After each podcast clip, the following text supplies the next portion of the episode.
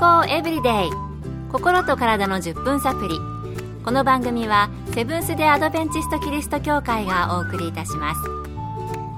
皆様お元気でしょうか？森田美恵です。今日もあなたやあなたの大切な人の心と体の健康に役立つ情報を短い10分間にぎゅっと詰め込んでお届けします。セブンス・デ・アドベンチスト・キリスト教会は社会奉仕をモットーに世界中で病院や学校も運営しています。日本でも東京神戸沖縄の3カ所の病院をはじめ福祉施設などの運営を通して皆様の健康と医療福祉の発展に携わってまいりました。なおこの番組は健康情報番組で医師のアドバイスや治療に代わるものではありません。すでに投薬を受けている方また病院に通われている方はかかりつけの医師の指導のもとこの番組の情報も参考になさってください。家族が夜中に突然むくって起き出して家の中を歩き回る。もしかしたら無遊病かも。そんな時あなたはどうしますか？その家族に話しかけますか？起こそうとしますか？引っ張ってベッドに連れ戻しますか？それとも一緒についていくでしょうか？反応はそれぞれだと思いますが、この無遊病、原因は何なのでしょうか？そしてどのように対応すると良いのか？今日は昨日に引き続いて無遊病について、米軍横田基地横田クリニックで精神科医として働かれている飯塚浩二先生のお話をお送りします。まずは原因についてお聞きしました。はっきりした原因は分かっていません。ただ、親から子へ遺伝するようなので親が無遊病であったら子供も無遊病になる可能性が高まります。その他に無遊病の症状が出やすいのは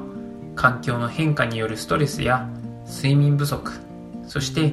薬やお酒などのアルコールの副作用によっても無遊病の症状が出ることがあります。薬の中では睡眠薬の副作用で無遊病の症状が出ることが多く僕が睡眠薬を処方した人はスマートウォッチの万歩計付き腕時計をしたまま寝ていて朝時計を見たら何歩も歩いていたことによって夜寝ている間に歩いていたということに気づいた人がいました。無遊病の原因はっきりは分かっていないんですね。ただ遺伝的な要素もあるみたいですから、もし自分が子供の頃無遊病があった場合、子供も無遊病になる可能性が高いということでした。その他にもストレス、睡眠不足、アルコールや薬の副作用で無遊病の症状が出ることがあるということですから、心当たりがある人は注意してみるといいかもしれません。健康エブリデイ心と体の10分サプリこの番組はセブンス・デ・アドベンチスト・キリスト教会がお送りしています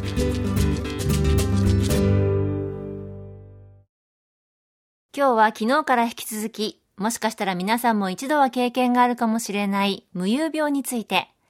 米軍横田基地横田クリニックで精神科医として働かれている飯塚浩二先生のお話をお送りしています。無遊病。昨日お話に出てきましたが、睡眠時有効症という病名があるそうです。有効という漢字は、有は遊ぶ、効は行動の効という字を書きますね。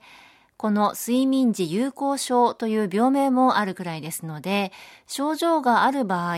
病院で治療した方がいいのでしょうか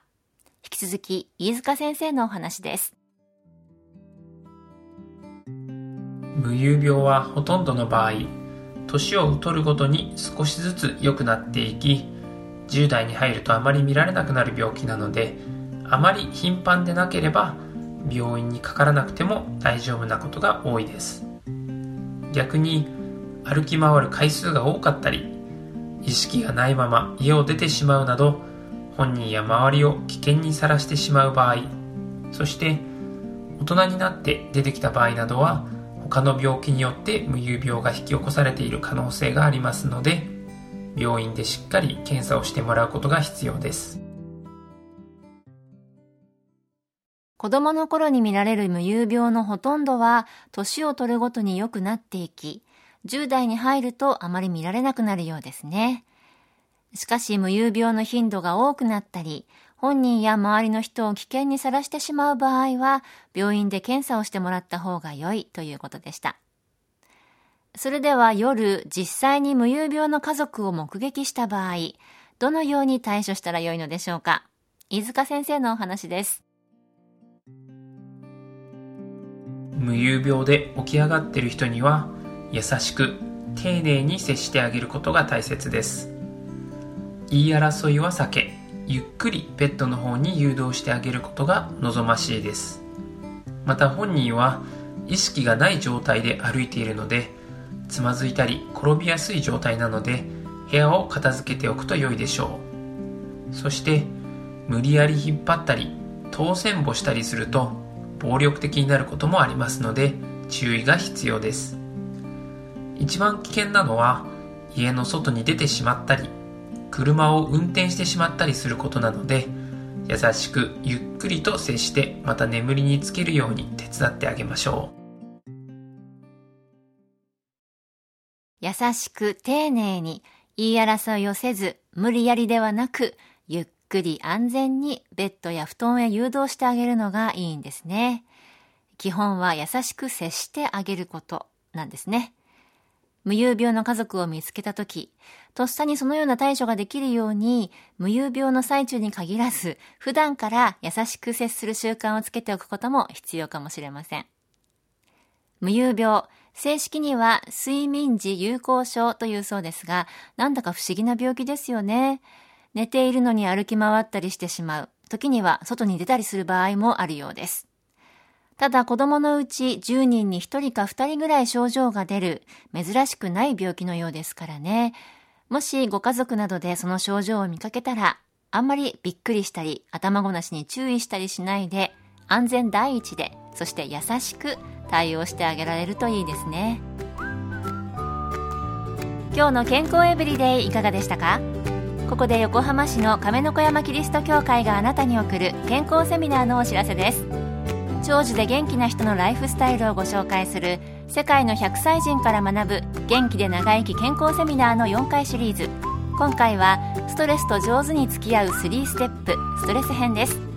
7月23日火曜日10時30分からセブンス・デ・アドベンチスト亀の子山キリスト教会で開催します。講師は看護師の山室敦さん。入場は無料です。